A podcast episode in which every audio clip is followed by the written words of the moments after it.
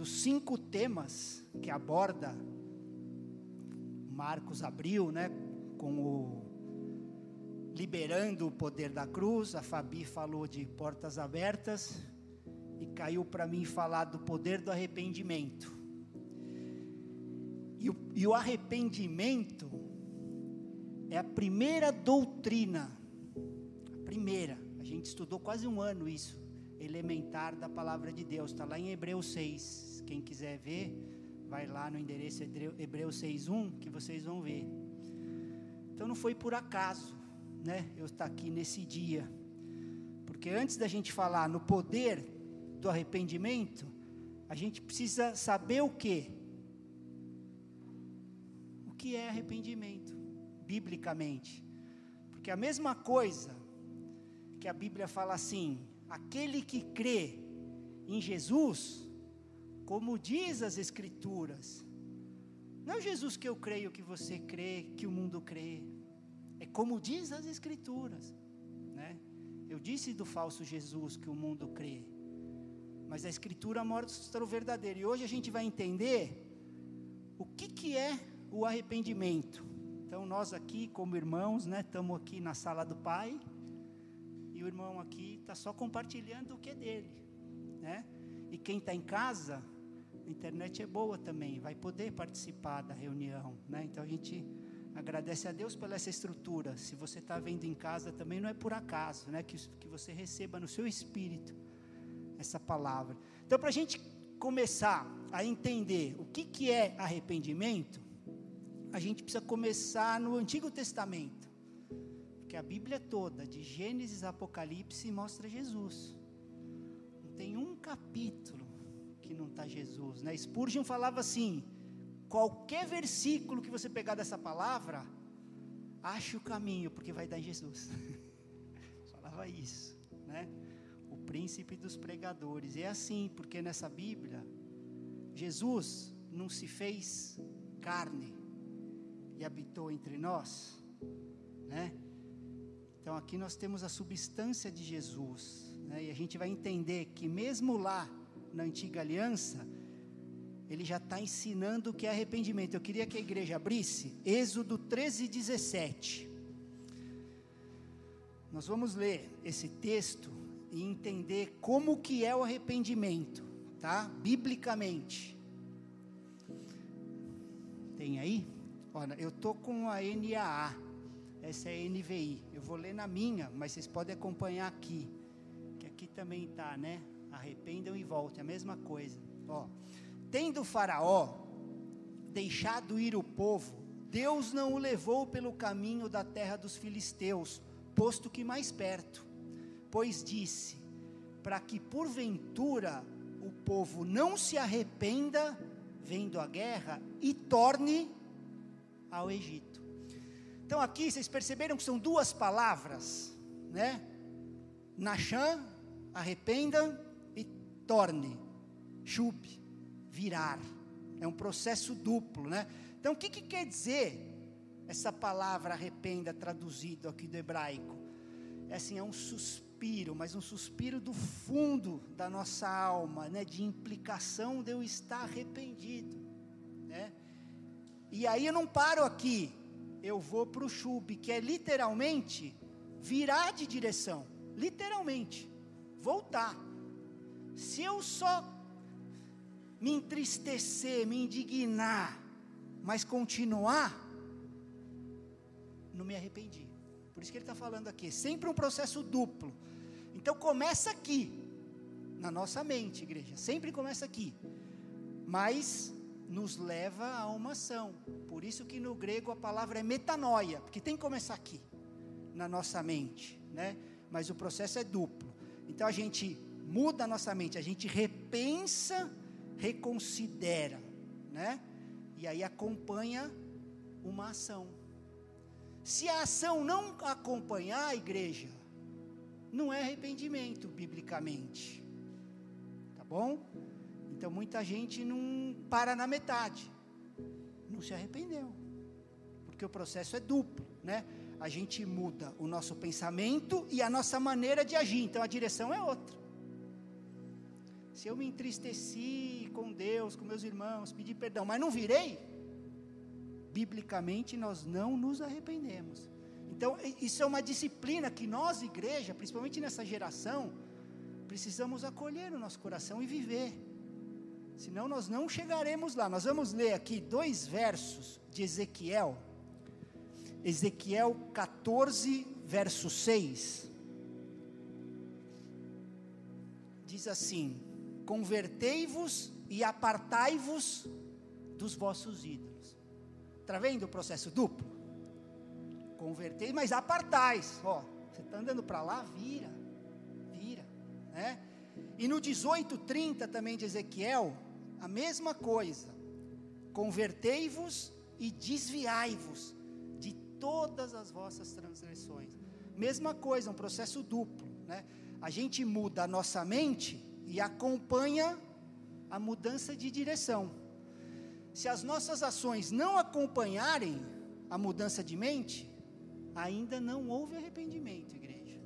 Então eu estou querendo ensinar para nós e aprender com o Pai, em áreas para que o Senhor e o Espírito Santo de Deus nos mostre, áreas que a gente está ali ainda, né, entristecido, não quero, mas ainda estou naquela direção. Não houve arrependimento, biblicamente, tá? Então a gente pode ver a gente que acompanha congressos, né, e pelo nosso ministério, muitas igrejas, as pessoas vindo chorando, quebrantadas por apelos, né? Mas continua, sai de lá continua vivendo na pornografia, na drogadição, na traição, na desonestidade. Não mudou a direção. Chorou ali, chegou, né? Em parte, mas não virou a direção. Então, se não mudou o comportamento, ainda está no remorso. Ainda não mudou a direção, não é arrependimento, né? E remorso, só para lembrar a igreja, gente tem que ter uma igreja madura para esse tempo, senão nós vamos perecer. Né? Se a gente parar no remorso, não há salvação. Porque a salvação vem do arrependimento acompanhado de fé, a Bíblia é clara é que não estão pregando, porque as plataformas precisam sobreviver de ego, né? Vencer mais que vencedor, vida que segue, né? Mas se não houve arrependimento e fé, lamento dizer, não houve salvação, né? Porque aí é que vem a salvação genuína. E é para isso que Jesus nos chamou, Lucas 5:32. Diz que ele não veio chamar justos. Ele veio chamar quem? pecadores. Ao que? Ao arrependimento. Jesus é bom. Ele veio nos chamar para a gente virar de direção, né? Renovar nossa mente, transformar nossa mente e mudar o caminho onde a gente está indo, né? Esse é o chamado. Eu queria abrir com vocês Atos 2, 38. Atos 2 é aquele dia de Pentecostes, né? onde a promessa de Deus de mandar o Espírito Santo se cumpriu, né, para nós. Por isso que a nossa aliança é superior, né? Eu tenho pregado aqui nessa casa. E esse verso Atos 2:38, eu costumo dizer que é a porta do reino, né? Aprendi com o apóstolo Hudson também, né? Esse verso é a porta do reino, né? Então, Atos 2, o primeiro sermão de Pedro, o que que ele pregou, meus irmãos? para o povo vir receber a bênção? Ou era o culto da vitória? Foi? Ou foi assim, ó, vem senão vocês vão queimar no inferno? Foi isso? Não, né? Ele não quis atrair ninguém, nem por medo de inferno, nem por promessa de bênção, né? E ele começa esse sermão lá no verso 14, e aí ele vem decorrendo né, a palavra de Deus, e no verso 36, vamos começar um pouquinho antes, ele começa assim, Atos 2,36. Portanto, toda a casa de Israel esteja absolutamente certa, ok? Não tem dúvida, absolutamente certa, de que esse Jesus que vocês crucificaram, Deus o fez Senhor e Cristo. Ele estava dizendo que esse Jesus que vocês crucificaram, Deus colocou como Senhor de tudo, de todas as coisas, né? E quando ouviram isso, no 37, eles ficaram muito comovidos. Essa palavra é atormentado, aflitos, porque tocou no coração deles. E aí eles perguntaram a Pedro e aos demais apóstolos: Que faremos, irmãos? E qual foi a resposta de Pedro? 38. Arrependam-se. Arrependam-se. E continua, né? E cada um de vocês seja batizado em nome de Jesus Cristo para remissão dos pecados e vocês receberão o dom do Espírito Santo, né? Então esse versículo fala de tudo, né? O arrependimento, o batismo, a remissão e o batismo do Espírito. Mas hoje nós vamos falar do arrependimento. A primeira coisa que ele falou, a gente precisa voltar à igreja, ao fundamento apostólico. Porque a palavra de Deus fala, né, para não mexer nos fundamentos dos apóstolos e dos profetas, onde a igreja é firmada. E a gente mexeu. A gente mexeu. Igreja não está mais falando, a gente tem que se arrepender disso, né? Qual foi a primeira coisa que João Batista pregou no deserto? Primeira coisa, arrependam-se. Primeira coisa que Jesus pregou, arrependam-se. A primeira coisa que os apóstolos pregaram, arrependam-se. E o que, que a gente está pregando? É? Vamos abrir Marcos 1,14.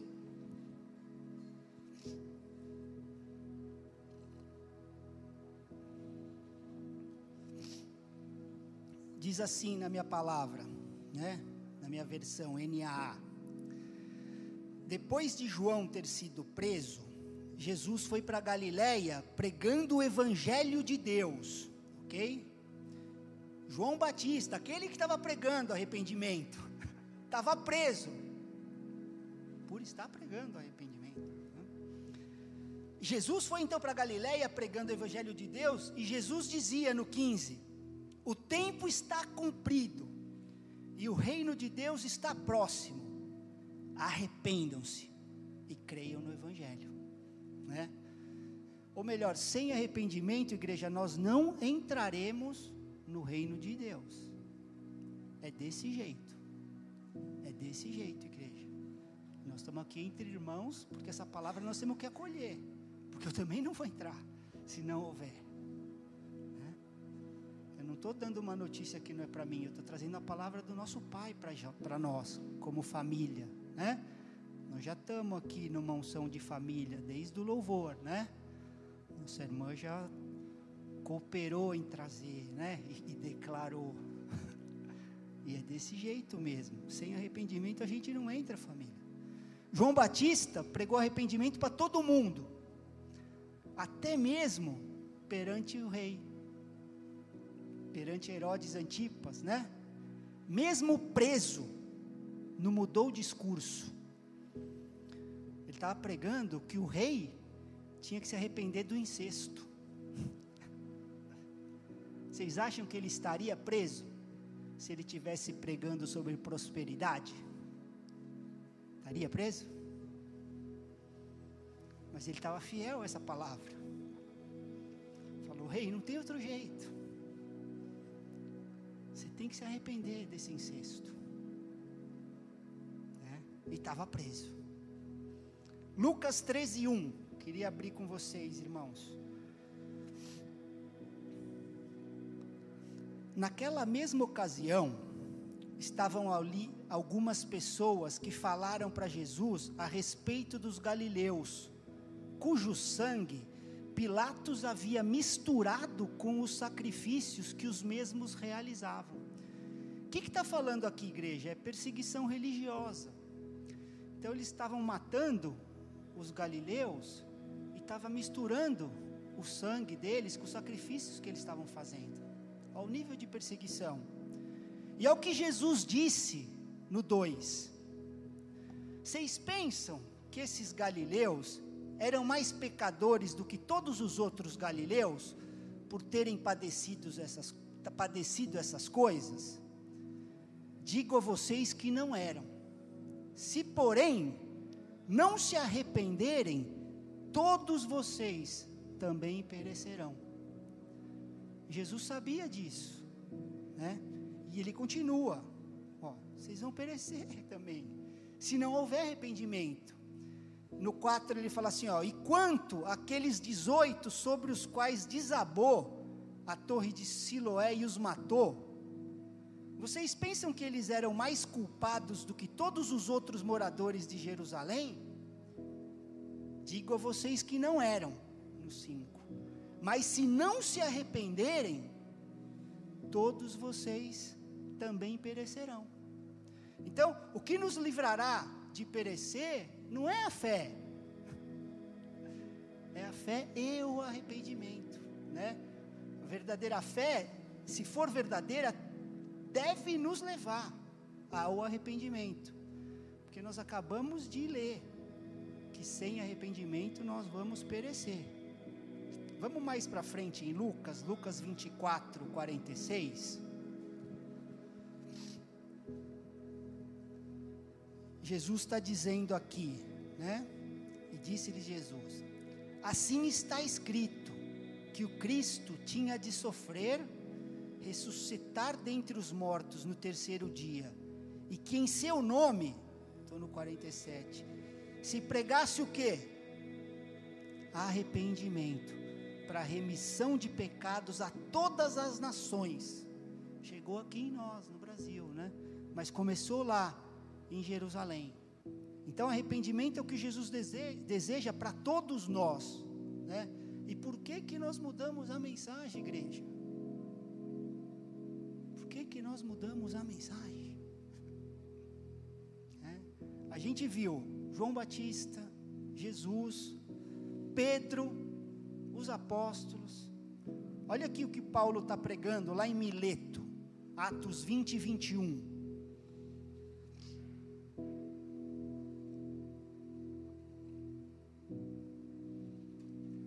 Atos 20 e 21, né?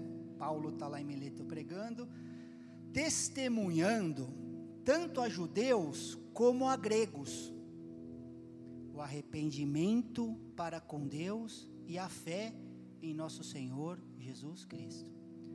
Então, todos os apóstolos pregando arrependimento, né? Salmo 130 diz que com Deus, né, está o perdão para que ele seja temido. Nós precisamos voltar a ter esse temor, porque ele tem o perdão, para qualquer um, não importa, não importa o tamanho do nosso pecado. Eu sei que esse amor é difícil entender aqui, né? Por isso que a gente tem que acolher aqui.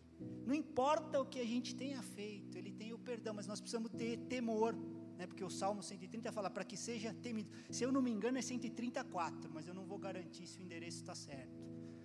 Mas é, a gente precisa ter esse temor, né? A gente precisa entender que assim como ao falso Jesus, né, que o mundo prega, há o falso arrependimento. Há o falso arrependimento. Eu queria ver com você mostrar aqui na palavra um exemplo desse falso. Lá em Mateus 27, no verso 3. Que tem um exemplo do falso, né? Não chegou à completude do arrependimento. Diz assim: então Judas, que o traiu, vendo que Jesus havia sido condenado, tocado de remorso, devolveu as 30 moedas de prata aos principais sacerdotes e aos anciãos, né? Esse foi o falso, ele não chegou, né, a converter, ele até chegou a, a dar um passo, mais do que muitos de nós, porque além do remorso, ele ainda devolveu. Muitos têm o remorso nem devolver, devolve, né? Não conserta. E agora a gente vai ver o verdadeiro. A gente sobe um pouquinho, Mateus 26, 75, né? Um verso antes de, de entrar em Mateus 27, o último, né? Mateus 26, 75. Então Pedro se lembrou da palavra que Jesus lhe tinha dito: Antes que o galo cante, você me, nega, me negará três vezes. E Pedro, saindo dali, chorou amargamente. Né? Essa palavra diz assim, com muita dor, com uma dor aguda. Né? ele chegou. Ele chegou no arrependimento, né? Judas não. Olha a descrição boa que Paulo deu de arrependimento aos Tessalonicenses, lá em 1 Tessalonicenses 1:9. Paulo estava ensinando, né, lá em Tessalônia, e ele está dizendo aqui, ó, pois eles mesmos, no tocante a nós, proclamam a repercussão. Teve o nosso ingresso no nosso meio, e como deixando-os os ídolos, vos convertestes a Deus para servistes, o Deus vivo e verdadeiro. Então aqui está falando voltar, né? Além de deixar, eles viraram a direção, 180 graus, né? Não apenas voltar da consequência, que Judas foi da consequência, né? Ele viu que foi condenado. É necessário envolver o arrependimento, né? A Bíblia tem um princípio trino, não é uma doutrina, mas é um princípio. E o arrependimento tem que envolver toda a nossa alma. E a nossa alma são, é o que, pessoal? A gente aprende aqui, né? A nossa mente, a nossa vontade e as nossas emoções, né? Envolve essas três. Então, primeiro a gente tem que mudar toda a nossa mente, primeiro. Segundo, toda a nossa vontade e toda a nossa emoção. Por isso que a, a nossa aliança é superior, porque sozinho a gente não consegue, é só através do Espírito Santo. Então, hoje a gente tem esse selo, né? Nós temos a promessa e o Espírito, nosso ajudador, para que a gente consiga mudar toda a nossa mente, toda a nossa vontade e toda a nossa emoção, as nossas emoções. Né? Vamos abrir Gálatas 1,4.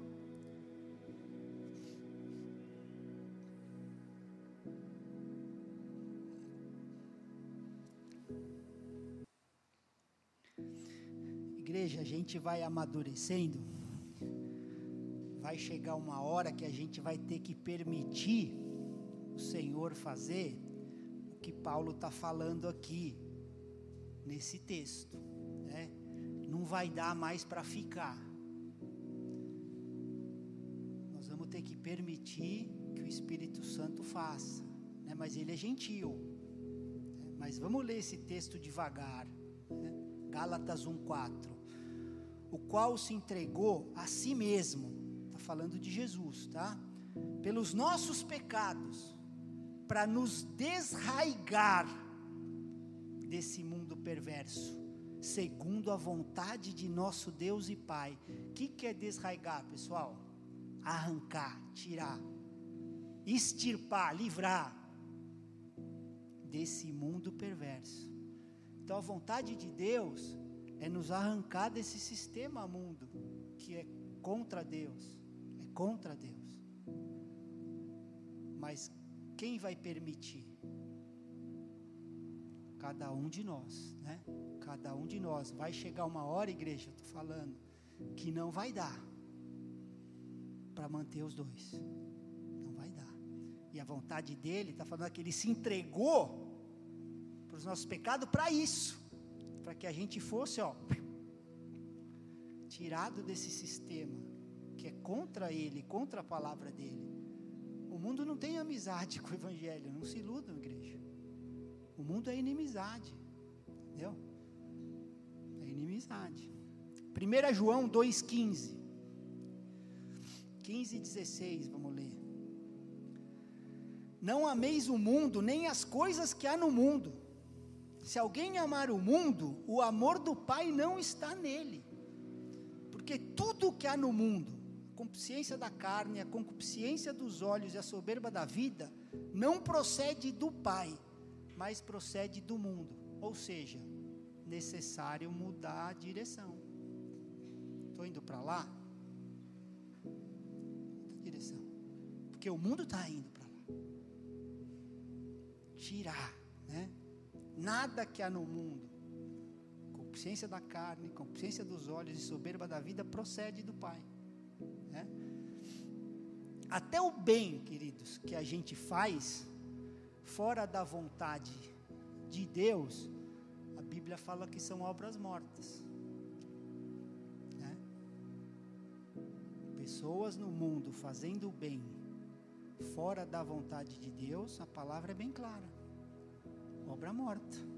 Né? A gente viu lá em Hebreus 6. Quem estudou, nós ficamos quase um ano, princípios elementares da palavra de Deus. Né? E a palavra fala que a gente tem que se arrepender dessas obras. É. Deus não veio buscar os bonzinhos, veio buscar os pecadores arrependidos, né? Você está achando que você está bonzinho pelas suas obras? Se arrependa, né? Se arrependa. Trabalho de justiça que a gente faz por nós mesmos e que achamos agradáveis a Deus, o que que Isaías fala para a gente? Que a nossa justiça é o quê? É trapos de imundície. É. Lembra o homem lá no jardim? Ele pecou. Qual foi a primeira coisa que ele quis fazer? Pegou umas folhas de figueira e fez uma tanga de tanga de folha. Olha a situação. Situação lá. Vou me cobrir, fez uma tanguinha de folha. E Deus teve que fazer um sacrifício para vestir a vergonha do homem. Primeiro sacrifício derramou sangue para vestir a nossa vergonha. Né? Vê se não é graça. E hoje é a mesma coisa, né? A gente só consegue ser justos, justificados por esse sangue do Cordeiro perfeito, pelo sacrifício de Deus. Não tem outro jeito. Senão nós estamos igualzinho Adão lá, costurando as folhas na nossa tanga. É, desse jeito, viu? bonito, né? Nós não seremos aceitáveis a Deus por nossas obras, queridos. É o sacrifício de Jesus que nos torna aceitáveis ao Pai. Nosso irmão mais velho veio aqui, cara morreu por nós, para que a gente pudesse ser aceito pelo espírito de adoção. Né? Cada um de nós aqui. Ele olhava para cada um de nós aqui, no caminho daquela cruz. Sabia, né? Que ia passar. Mas o amor venceu. Né? O amor venceu, ele continuou. Então a gente precisa se arrepender da dependência das nossas obras mortas, né? De achar que eu estou muito bonzinho e está tudo certo com Deus. Né? Esses versos são muito claros. Vamos abrir Efésios 2, 8. Vamos ler o 8 e o 9. Só para a gente entender. Diz assim: Porque pela graça nós somos salvos, né? mediante a fé. Isso não vem de nós, é dom de Deus e ele continua, né? A palavra é perfeita. Não de obras, para que ninguém se glorie. Então, na fundação, não há lugar para obras. Se você achar que alguma obra sua te fez merecedor, você ainda não saiu da fundação. Na fundação não tem, né? Só que aí vem o 10, né? Olha como a palavra é linda. Pois somos feitura dele, criados em Cristo Jesus, para quê? Para boas obras, as quais Deus de antemão preparou para que a gente andasse nela, né? Então, arrependimento está na fundação. Depois do arrependimento é que há lugar para as boas obras. Nunca antes. Mas vai ter, né? Não adianta eu me arrepender e cruzar o braço e agora está tudo bem, vamos esperar Jesus vir, né? Então aí não, aí eu começo a fazer obras, mas quais são as obras que eu vou andar? É, é, ele já preparou, é só a gente estar tá na vontade dele que a gente vai andar, porque está preparada. Cada um aqui tem inúmeros, né? não vou falar em número, quem sou eu para falar, mas inúmeros dons. O Senhor colocou lá, né? Quando nos entristeceu, né? Entristeceu, né? dentro do ventre da nossa mão, já colocou lá.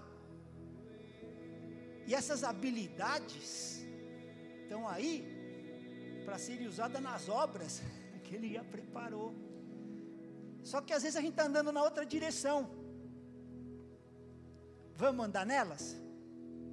Vê a importância do arrependimento? Porque se não tiver essa guinada, a gente não vai andar nela. E tão preparada para cada um de nós aqui. Não consigo andar na sua e você não consegue andar na minha. Então você tem que me ajudar.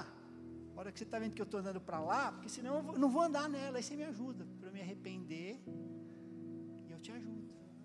E a gente vai andando, né? Arrependimento na fundação, depois boas obras, nunca antes. Vamos ver o exemplo do apóstolo Paulo? Filipenses 3:9.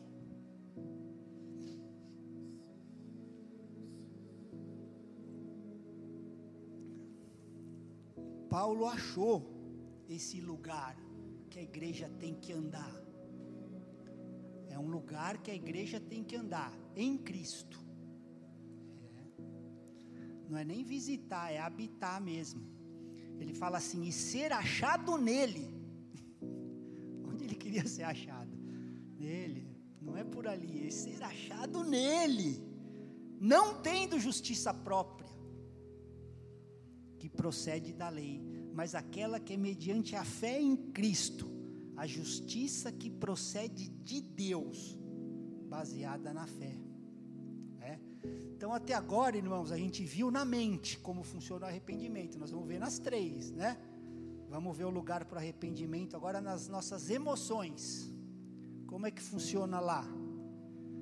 Tem um texto assim que uma vez eu estava com o nosso amado Joca e a gente foi visitar um menino que estava preso na droga droga-adição, né? E uma família abastada, abastada mesmo. A gente entrou num casarão daqueles, né? Tava eu e o Joca. E aí a moça que trabalhava lá falou para ele assim: ele está no quarto chorando há mais de 24 horas. E o Joca me falou esse versículo, nunca mais eu esqueci. Ele falou assim: Mas para quem é esse choro? Agora nós vamos ler. 2 Coríntios 7,10. Diz assim: Porque a tristeza, segundo Deus, produz arrependimento para salvação, que a ninguém traz pesar, mas a tristeza do mundo produz morte. Entenderam porque ele me falou isso? Para onde ele está entregando essa tristeza? Essas lágrimas são para quem? Porque dependendo, vai continuar produzindo morte. Agora, se for para Deus, arrependimento para salvação. E aí nós ministramos o menino, né? E nós vimos dois exemplos que nos ilustram muito bem esse versículo, né? Para onde está essa tristeza? Nós vimos Pedro, amargamente. Para onde estava a tristeza de Pedro? Para Deus, né? E para Judas, onde estava? Porque falou também para o mundo, para as consequências. Produziu o quê? Dois exemplos bem claros, né? Não são as nossas lágrimas, igreja, que perdoam nossos pecados, é Jesus. Não são nossas lágrimas. Então, até isso a gente precisa direcionar para Ele. Né? Direcionar para Ele. Mas há lugar, igreja, não é que não há lugar para nossa tristeza. Há lugar. Vamos abrir Tiago 4:8. Tiago 4:8. Vamos ler até o 10 para ajudar a produção aí, né? Que eu não sou muito bom em Tiagão, você perdoa, né? Sou seu irmão, né? Tecnologia não é meu forte, né, Tiagão? Mas vamos lá. Cheguem, cheguem perto de Deus e ele se chegará a vocês. Limpem as mãos, pecadores, e vocês que são indecisos, purifiquem o coração. No 9, reconheçam a sua miséria, lamentem e chorem. que o riso de vocês se transforme em pranto, e que a alegria de vocês se transforme em tristeza. Humilhem-se diante do Senhor, e Ele os exaltará. Então, aqui, reconheçam a sua miséria. Vocês sabem por quê? Ele está falando que eles são miseráveis. A Bíblia explica, a Bíblia. Vamos ler o verso 4, Tiago 4, 4. Gente infiel, vocês não sabem que a amizade do mundo é inimizade contra Deus? Aquele, pois, que quiser ser amigo do mundo, se torna inimigo de Deus. Viu por que ele quer nos tirar do sistema mundo? Né? Quando eu falo mundo, eu não estou falando o cosmos, né? Essa parte física, eu estou falando esse sistema. A palavra de Deus fala aion, essa geração, esse sistema que luta contra tudo que Jesus e Sua palavra representam. Tudo, tudo, todas as coisas. Né? Quem assistiu Matrix consegue entender um pouco como funciona. Né? E a gente tem vários exemplos na Bíblia sobre arrependimento. Em Jó 42, a gente vê a última resposta de Jó para Deus. Está lá em Jó, em Jó 42, 6. Diz assim, né? Todo mundo conhece esse livro aí no 42, ele começa a entender aí a restituição. E é o que ele fala nesse verso, Jó 42, 6. Por isso me abomino e me arrependo no pó e na cinza. Chegou. Chegou. Aí o Senhor restituiu todas as coisas, né? Mudou, né? Então aqui também processo duplo. Né? Primeiro ele abomino, né? E depois eu, onde eu estou indo eu não estou mais. Agora não é mais te conheço de ouvir falar. Agora os meus olhos podem te ver, Pai. Então agora eu sei onde estou indo, porque né, ser guiado só por ouvir às vezes, agora eu estou vendo. Então a direção é essa. Me converti. Né? Salmo 51 também a gente não vai ler, né? Para senão ficar longo o negócio aqui mas a gente até pode sentir a tristeza do coração do arrependimento de Davi. Era um rei, e colocando aquelas palavras, a gente lê e chora com ele, né? Chora com ele. Arrependimento. Por isso que mesmo fazendo tantas coisas erradas, o Senhor falava assim: ali está um homem conforme o meu coração. Porque assim que errava, e sem o Espírito Santo, hein? Por isso que Deus tolerava algumas coisas, mas nós temos, então a nossa régua, ó, subiu. O profeta Ezequiel também profetizou o que o Senhor ia fazer conosco, a nova aliança, né? Firmada no sangue, 600 anos antes de Cristo, olha o que ele falou, igreja. Ezequiel 36, 25. Vamos ler até o 27.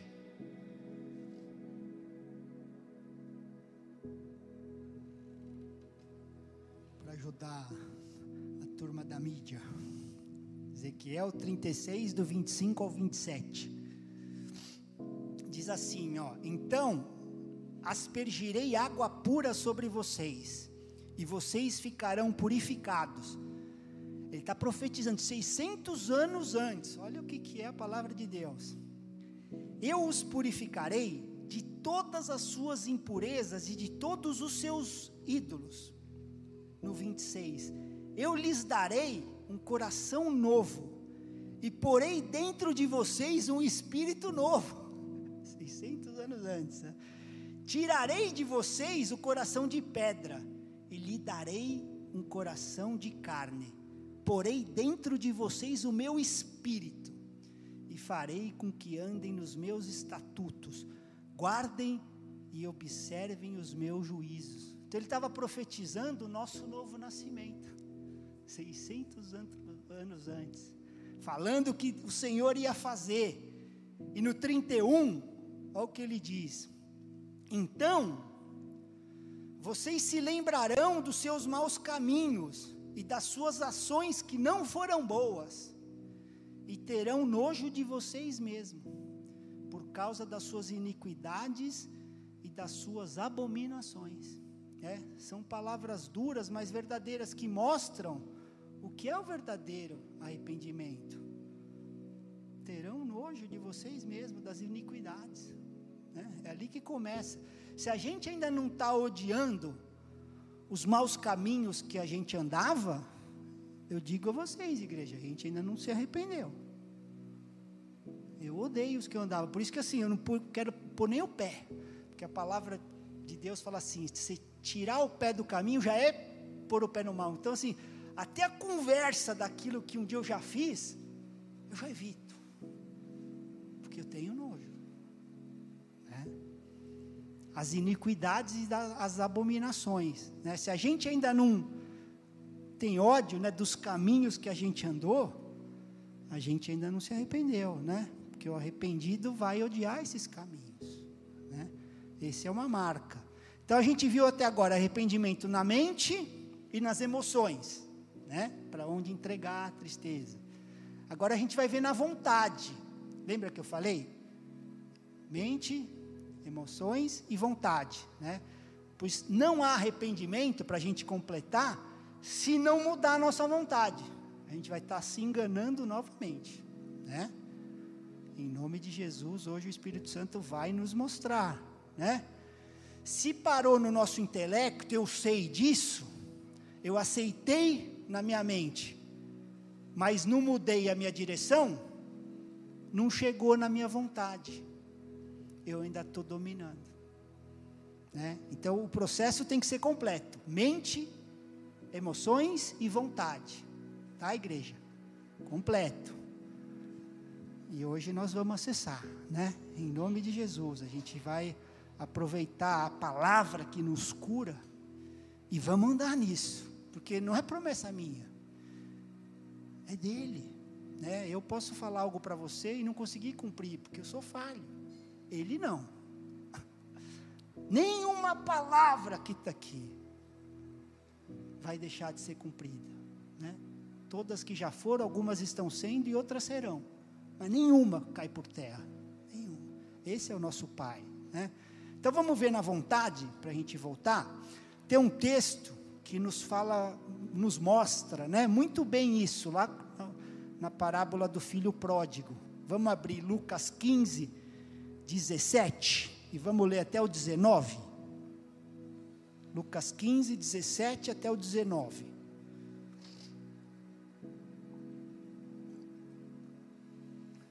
Olha que bacana que a palavra de Deus nos ensina nesse processo, igreja. A gente não pode perder essas coisas, irmãos. Gente não pode, ó. Olha o coração do menino. Então, caindo em si, começou, né? Caiu em si, né? Tinha desperdiçado a herança do pai, né? No mundo, fazendo tudo que desagrada ao pai. E aí ele estava querendo comer a lavagem dos porcos. Essa era a situação, né? E aí, caindo em si, é o que ele disse: Quantos trabalhadores de meu pai têm pão com fartura, e eu aqui estou morrendo de fome. Vou, vou me arrumar, voltar para o meu pai e lhe, lhe dizer: Pai, pequei contra Deus e diante do Senhor. Então ele já entendeu a direção das coisas, né? já não sou digno de ser chamado de filho. Trata-me como um dos seus trabalhadores. Tá bom para mim. Só de eu comer aqui com os seus trabalhadores já tá bom, né? Então aqui ele já chegou na mente e nas emoções, né? Dois terços do processo. Mas veja o verso 20. E arrumando-se, foi para o seu pai mudou a direção, né? completou o arrependimento que envolveu a ação, a vontade. Estava na mente e na emoção. Agora entrou a vontade, completou. Foi para onde agora? Casa do pai. Como o pai estava lá de costa com cara feia? É. aberta ali, anel no dedo, anel para pôr, sandália, vestes novas. É desse jeito, desse jeito. Mas às vezes a gente não, não, não vai na última, a gente para na mente e na emoção, mas não chega. Então a gente precisa entender que a gente precisa fazer completo. Porque o pai vai estar sempre lá, não importa onde eu fui, não importa, estou lá com os porcos, na lavagem. Interessa. Para o pai é o filho amado, o cordeiro está lá, o cevado, é o que eu dou para o rei, porque meu filho que estava morto reviveu. E o processo é o arrependimento. Não tem outro jeito, não tem outro jeito, senão nós estamos sendo enganados, entendeu? É passando mertiolate em câncer. está manchando a pele, né? Isaías 55, 7 diz assim: que o ímpio abandone o seu caminho e o homem mau os seus pensamentos, converta-se ao Senhor, que se compadecerá dele, e volte para o nosso Deus, porque Ele é rico em perdoar. A palavra toda já aponta para Jesus, a obra da cruz, poder da cruz, né? Nós estamos no terceiro, ainda vai ter mais dois. Né? A gente não pode sair igual disso, igreja. A gente não pode, né? Há muita gente que não consegue se converter pessoalmente porque não consegue se enxergar como pecador. É o outro lado também, né? Tem aquele que fala, eu fiz muita coisa errada, Deus não vai me perdoar. E tem aquele, não, mas eu sou bonzinho. Então, nos dois extremos, né? Porque para quem que Jesus veio? Para os religiosos, para os moralistas, né? Ou para os pecadores? A gente leu lá, né? Se a gente não entender que perante o perdão de Deus, a gente está junto com todo mundo, eu sei que é duro, né? Consequência do pecado, pecado é uma coisa, mas o perdão é outra, né? A gente está igualzinho, pode ser o pior assassino, os ladrões, as prostitutas. Não vamos ser aceitos a Deus por nossas obras. Se a gente não aceitar a nossa situação, vai ser difícil se converter. Eu estou falando isso porque eu sei que os dois extremos estão evitando pessoas de chegarem à cruz. Eu não faço nada errado.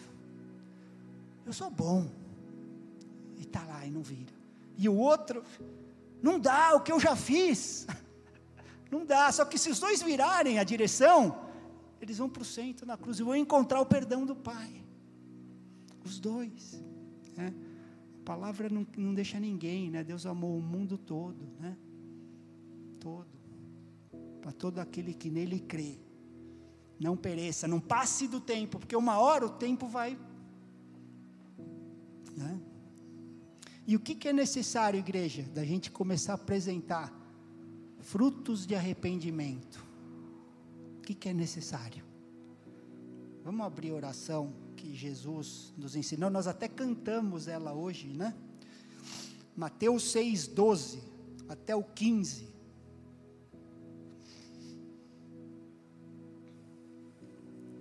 Perdoa-nos as nossas dívidas assim como nós também perdoamos aos nossos devedores. 14. Porque se perdoarem aos outros as ofensas deles, também o Pai de vocês que está no céu perdoará vocês. No 15. Se, porém, não perdoarem aos outros as ofensas deles, também o Pai de vocês não perdoará as ofensas de vocês. Então, o primeiro fruto do nosso arrependimento é perdoarmos aos outros.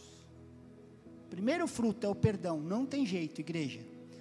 Se a gente ainda carrega amargura né, no nosso coração, se a gente ainda tem mágoa no nosso coração por alguma pessoa, a gente ainda não chegou lá. Mas se você está aqui, glória a Deus, porque há tempo. Glória a Deus de você estar tá ouvindo isso. Se você ainda tem a amargura, a mágoa de pessoa, não segura isso, porque nós acabamos de ler. Se você não perdoar, o Pai também não vai perdoar as suas. É desse jeito. Né? Temos que trabalhar. O primeiro fruto é o perdão. Estamos junto? O segundo é a restituição. Precisa levar a palavra de, de Deus a sério. Lembram lá de Zaqueu? Lá em Lucas 19, né? O chefe dos publicanos. Aí Jesus disse que ia ficar na casa dele. Olha só Jesus, né? O cara chefe dos publicanos, roubando toda a galera, e Jesus vai lá, Lucas 19, 8, né? Jesus fala que ia ficar na casa dele. Aí no 19:8 ele diz assim: Zaqueu, né, depois Jesus falou, por sua vez se levantou e disse ao Senhor: Senhor, vou dar metade dos meus bens aos pobres. E se roubei alguma coisa de alguém, vou restituir quatro vezes mais. Restituição, quando muda a nossa relação, né? a forma de que a gente obteve o nosso dinheiro ou alguma vantagem por causa do nosso pecado. Nossa relação muda com isso. Não, não é mais assim, Deus. Né? Não é mais assim. Mudou. Não vou continuar. Zaqueu entendeu. Aí Jesus no 9, o que, que ele disse? No 9. Hoje houve salvação nessa casa pois também esse é filho de Abraão. Porque o filho do homem veio buscar e salvar o perdido. Essa é a palavra de Deus, né? Se a nossa atitude em relação ao dinheiro que a gente obteve de maneira que não agrada a Deus, ainda continua a mesma, a gente ainda não chegou lá, né? Precisamos restituir o que a gente obteve de maneira errada, né? Perdão, restituição. E o terceiro é a destruição dos ídolos do nosso passado. Né? A palavra de Deus fala muito né, sobre idolatria e, e mostra né, de maneira física, primeiro é o natural, depois o espiritual, que a gente tem que lutar hoje no espiritual, porque os nossos ídolos hoje não são mais de pedra, de madeira, de ouro, né? mas a gente precisa destruir. Né? Eu já disse aqui nessa casa coleções de coisa, de livros, né? De revista, que eu joguei fora. Joguei fora, e eram valiosas, originais, anos de coleção, de, né? Na sequência, assim, tudo guardado. Só que coisas que não eram, não agradavam o Senhor. Como eu podia amaldiçoar alguém? Né? Porque se eu vendesse, aquilo ia parar na mão de alguém. E se não é bom para mim, é bom para outra pessoa? Ou eu sou melhor que aquele outro? Né? Joguei fora, né? Quantos livros, quantos livros? Renúncia ao nosso passado, né? Coisas que a gente assistia, que não dá mais, né? Não dá mais para assistir. O jeito que a gente andava, né? Até de se vestir, decência, sabe? Né? Modéstia e decência. Então, destruição dos nossos ídolos. Perdão, restituição e destruição né, dos ídolos do passado. Segunda Pedro 3:9. Vamos ler mais texto aqui, ó.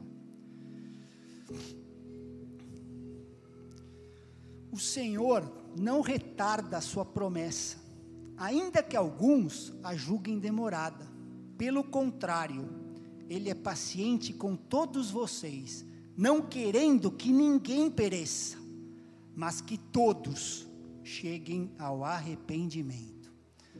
Hoje nós temos na Terra quase 8 bi de pessoas, 7,9 bi. E a gente lê que Deus espera que ninguém pereça.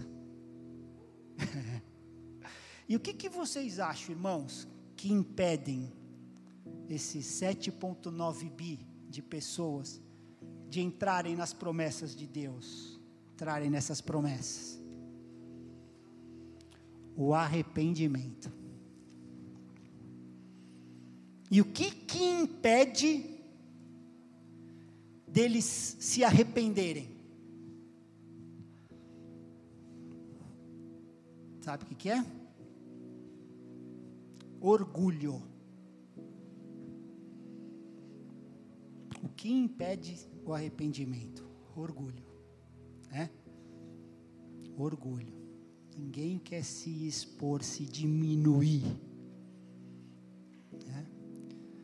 E a palavra, quando fala né, do, do rico entrar no reino dos céus, dá, ele compara com o camelo entrar no buraco de uma agulha, né? Como é que isso é possível? Só diminuindo. Ficando pequeno, mostrando ali a mazela. Aí eu entro, né? Orgulho. 1 Pedro 5, 6. Capítulo 5, verso 6. Portanto, humilhem-se debaixo da poderosa mão de Deus, para que Ele, em tempo oportuno, os exalte. Né?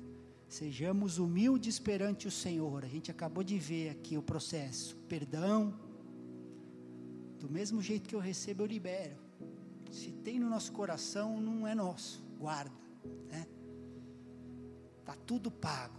Perdoa o meu e do meu irmão contra mim também, Senhor. Quem sou eu de querer justiça própria? Se o Senhor perdoou, né? Restituição. Vamos arrumar, né, a bagunça? Vamos arrumar a bagunça. Nós andamos em igreja, um irmão pode ajudar outro, vamos lá. Vamos orar, né? Procura irmão mais velho na fé, como podes fazer isso? Né? E destruição dos ídolos, né? que era importante para nós, hoje não é mais. Né? Vamos destruir das nossas vidas. Assim a gente entra no gozo do Senhor, né? Tem aqueles versos da pecador que se arrepende, né? Lucas 15, 7. Vamos ler o 7 e o 10. Vamos ler primeiro o 7. Digo a vocês que assim haverá mais alegria no céu por um pecador que se arrepende do que por 99 justos que não necessitam de arrependimento. Esse é o coração de Deus. Né? Mais alegria no céu por um que se arrepende do que 99 justos. E, e no 10 fala assim: Eu afirmo a vocês que a mesma alegria existe diante dos anjos de Deus. Festa no céu mesmo por um pecador que se arrepende. É. Provérbios 28, 13 também ensina a gente né, que aquele que encobre as, as transgressões jamais vai prosperar, e o que confessa e larga, né, muda de direção, abandona, alcança a misericórdia do Senhor. Né? A misericórdia é quando Ele coloca o coração na nossa miséria né? Miseriscardia.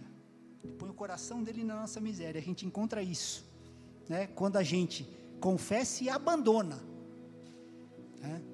Só confessar nós paramos, né? Eu estou ensinando a totalidade do que é o arrependimento, né?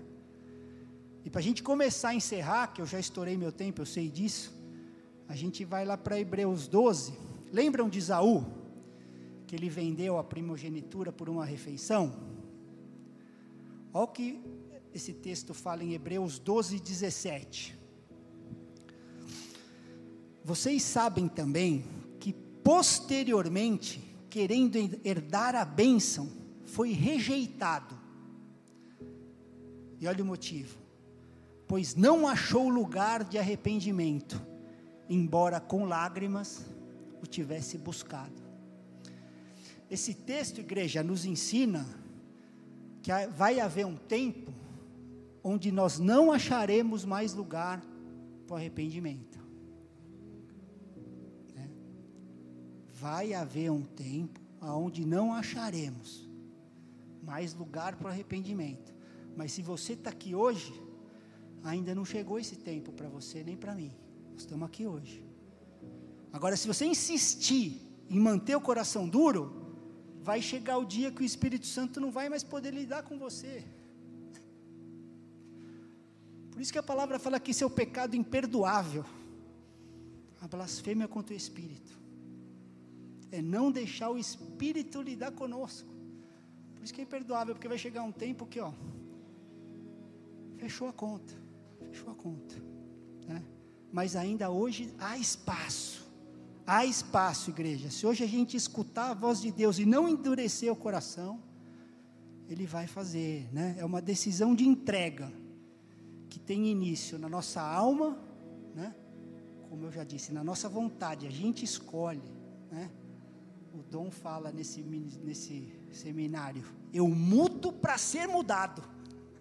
Aí que entra a minha vontade. Né? Eu mudo para ser mudado.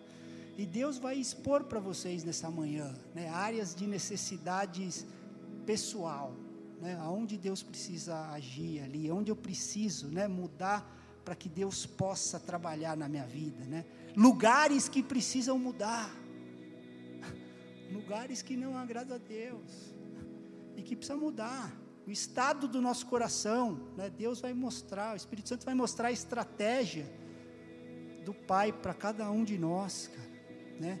A menos que a gente se arrependa, somos nós que vamos continuar lidando com as nossas com as circunstâncias dos nossos atos, na nossa força e sabedoria continuar lutando, cara.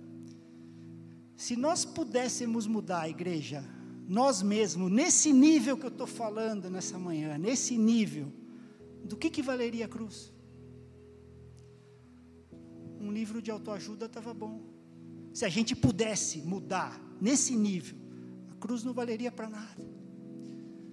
Mas nós somos o povo dessa cruz, onde Ele nos muda. Eu mudo para ser mudado, eu mudo a direção para que ele venha. Né? A gente está num seminário, o poder da cruz. E o arrependimento é isso, é a preparação para a gente receber o que Jesus fez nessa cruz por nós. É a preparação, é necessário que a gente se humilhe diante do Senhor. Né? Essa é a primeira raiz que a gente tem que arrancar da gente, a raiz do orgulho, que é o que impede a gente de se arrepender. Depois vão ter outras, a gente vai ver nas outras semanas, né, da vergonha. A palavra de Deus fala lá que Deus resiste, está lá em Tiago 4, aos soberbos, mas dá graça aos humildes, aos humildes, né? Jesus, nosso irmão, se humilhou, tornando-se obediente até onde? Até a morte. Morte do quê? De cruz. Ele é que foi o símbolo perfeito de humildade. E ele sabia quem ele era, ele sabia da sua autoridade. Por isso que ele disse: Eu sou o que sou pela graça de Deus. Né? Isso é que é humildade. Humildade não é autocomiseração, eu não sou ninguém. Não. Ele criou você, você é. Isso não é humildade, isso é orgulho. Eu não sou ninguém, autocomiseração, não. É, eu sou quem eu sou pela graça de Deus. Eu sou quem eu sou pela graça de Deus. Por isso que posso me tornar no que Ele quer que eu seja e terminar o trabalho que Ele nos deu. Isso é humildade. Isso é que é humildade. Orgulho é o oposto disso, igreja. É o oposto disso, né? E se disfarça de humildade, né? Eu não sou ninguém, não. Eu sou o que sou pela graça de Deus pela graça dele mesmo, né? É sempre pensar mais sobre si do que nos outros. Orgulho, né? Mesmo que seja desse jeito, ai, porque eu, porque eu, mas está pensando em quem? Né? Mais em si do que nos outros, né? Com quem que a gente tem o melhor exemplo de orgulho nessa palavra aqui, ó? Satanás, né? O maior exemplo que, que ele dizia no coração dele?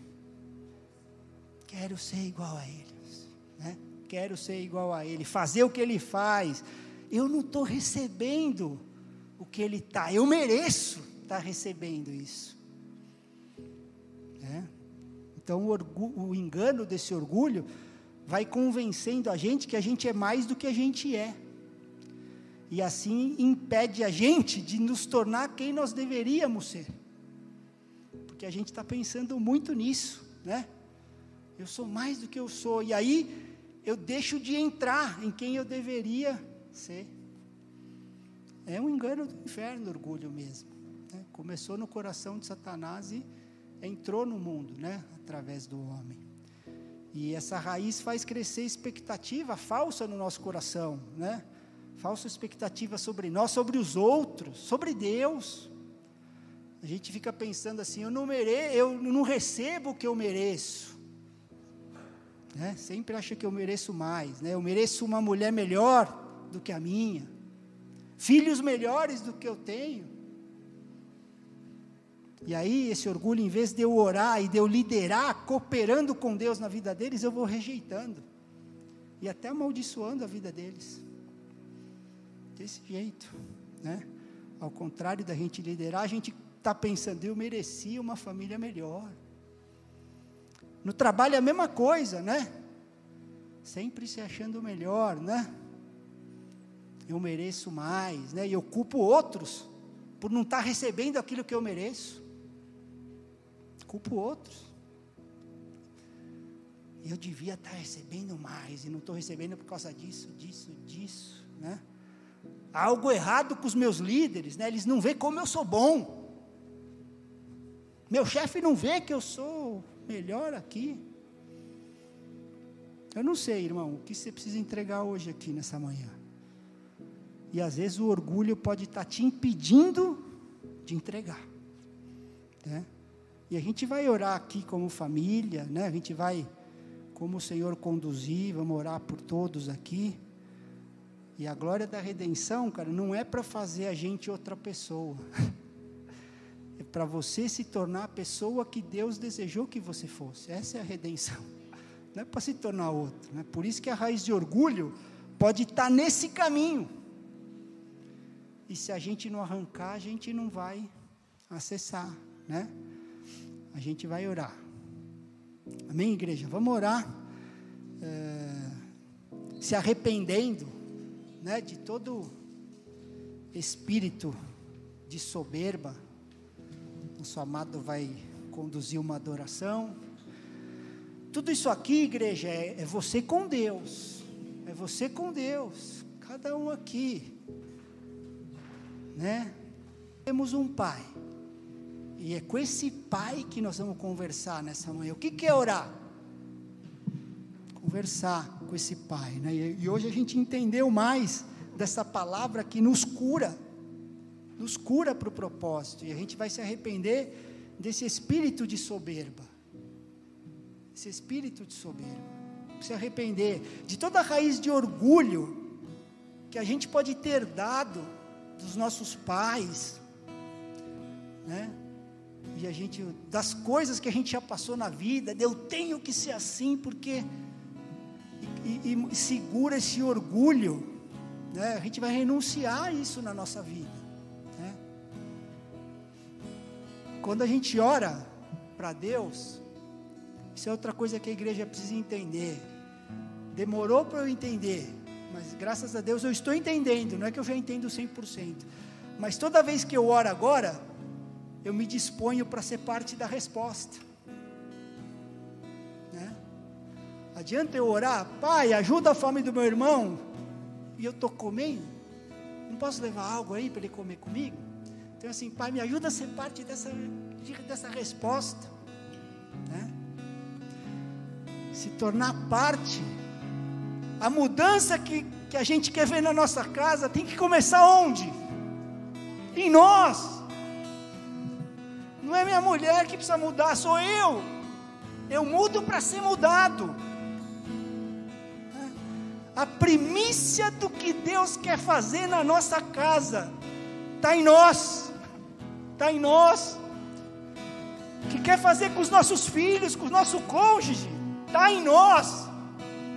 E o orgulho evita a gente acessar esse lugar que Deus preparou para a gente estar.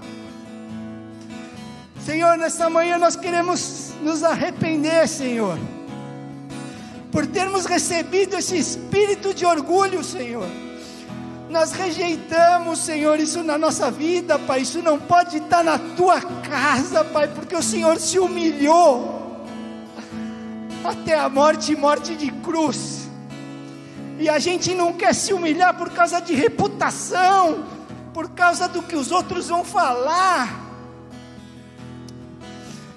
Pai, nós nos arrependemos por termos recebido esse Espírito e por ter permitido Ele operar em nossas vidas, Pai. Mas nessa manhã nós rejeitamos, Pai, no nome e na autoridade do Senhor Jesus, Pai. Nós rejeitamos, nós renunciamos, Pai, aqui, Pai, como igreja, Pai, eu renuncio na minha vida, Pai, nos meus irmãos, renunciando cada um aqui, Senhor, todo espírito de soberba, Pai. Confessem, meus irmãos, com as suas bocas, Pai, com o coração, Pai. Entreguem ao Senhor, pecado tem nome.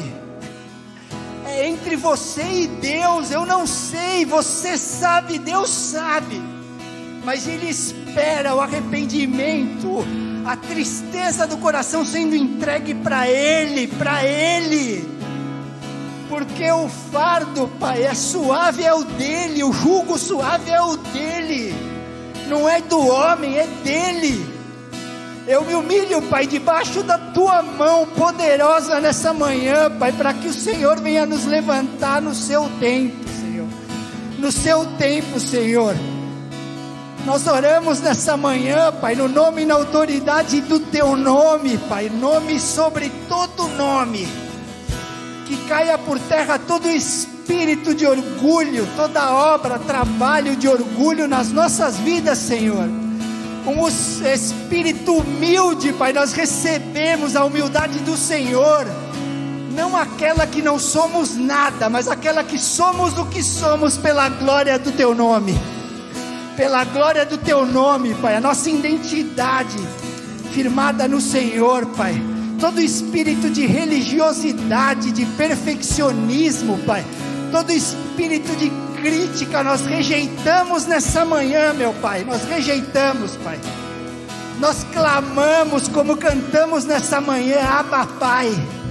Clamamos ao nosso Paizinho, Pai, que venha com o teu espírito de humildade, Pai nós não queremos conhecer a mente de Cristo, nós queremos ter essa mente, Pai. Nós queremos ter essa mente, Pai. Nessa manhã nós clamamos, Pai, nós recebemos do Senhor a unção da humildade, Pai, para andarmos em humildade, em verdade, em justiça e em amor, Pai. Essa humildade que levou o Senhor até a cruz, Pai, nós carregamos a nossa, Pai, declarando a nossa sentença, Pai carregamos a nossa sentença e te seguimos, Pai. Eu e meus irmãos nessa manhã, Pai, concordamos com essa palavra em nós. Cristo em nós, a esperança da glória que esse mundo precisa ver, a esperança da glória. Não é Cristo na, na placa, não é Cristo no livro, é Cristo em nós nessa manhã, Senhor. Quebra o nosso coração de pedra, Pai. Quebra o nosso coração de pedra e coloca um coração de carne, Pai um coração de carne, Pai. Nós nos entregamos como barro na mão do oleiro, nesta manhã, na mão do oleiro, Pai, na mão do oleiro, Pai. Nos faz um vaso novo, Senhor, nessa manhã, Pai. Nos faz um vaso novo, estamos aqui, o tempo não se encerrou para nós, Pai, pela tua longanimidade, pela tua bondade, Pai. Faz um vaso novo, Pai. Muda a nossa história, muda a nossa família, a nossa geração, Senhor. Eu queria chamar os pastores aqui para quem quisesse também que a gente concordasse com a tua oração, Pai. É você com Deus, é você com Deus, Pai. Não há mais um sacerdócio de um homem só, somos todos sacerdotes, somos todos sacerdotes. Que você possa orar com essa autoridade, Pai, no nome de Jesus. Que aqui os pastores vão só concordar concordar com a tua renúncia, concordar com a novidade de vida, concordar, Pai, com a humildade, Pai, com a humildade, Pai. Nós declaramos que Deus encontra aqui, Pai, nesse lugar um remanescente, um remanescente para Ele, Pai. Para que a gente possa viver, Pai, o plano perfeito, Pai. Que a gente possa ser sal e luz, Pai na nossa casa, no nosso trabalho, Pai, onde quer que a gente esteja, Pai. Que a gente dissipe as trevas, que a gente mude o ambiente, Pai. Se você quiser, meu irmão, no seu lugar ou aqui, Pai, para receber uma oração, Pai, pode vir. A gente vai concordar, concordar com o que, os, com que você está entregando com o que você está entregando, com o que você está rejeitando na sua vida, Pai. É, é você e Deus, é você e Deus. Você é filho amado, o, o caminho foi aberto, o véu foi rasgado. Você não precisa, você não precisa de ninguém para acessar. Nós aqui estamos cooperando com o Senhor e selando essa oração, selando, selando, selando.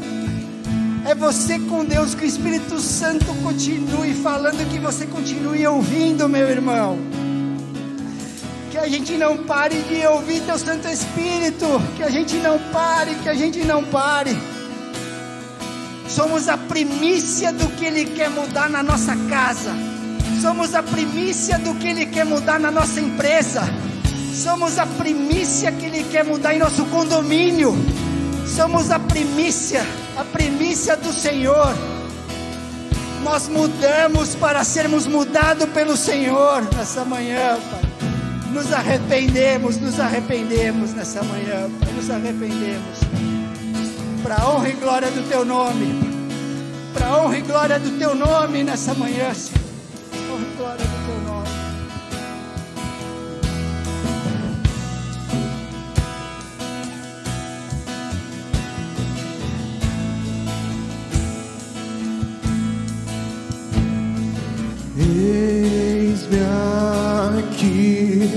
prostrado outra vez pra tudo entregar,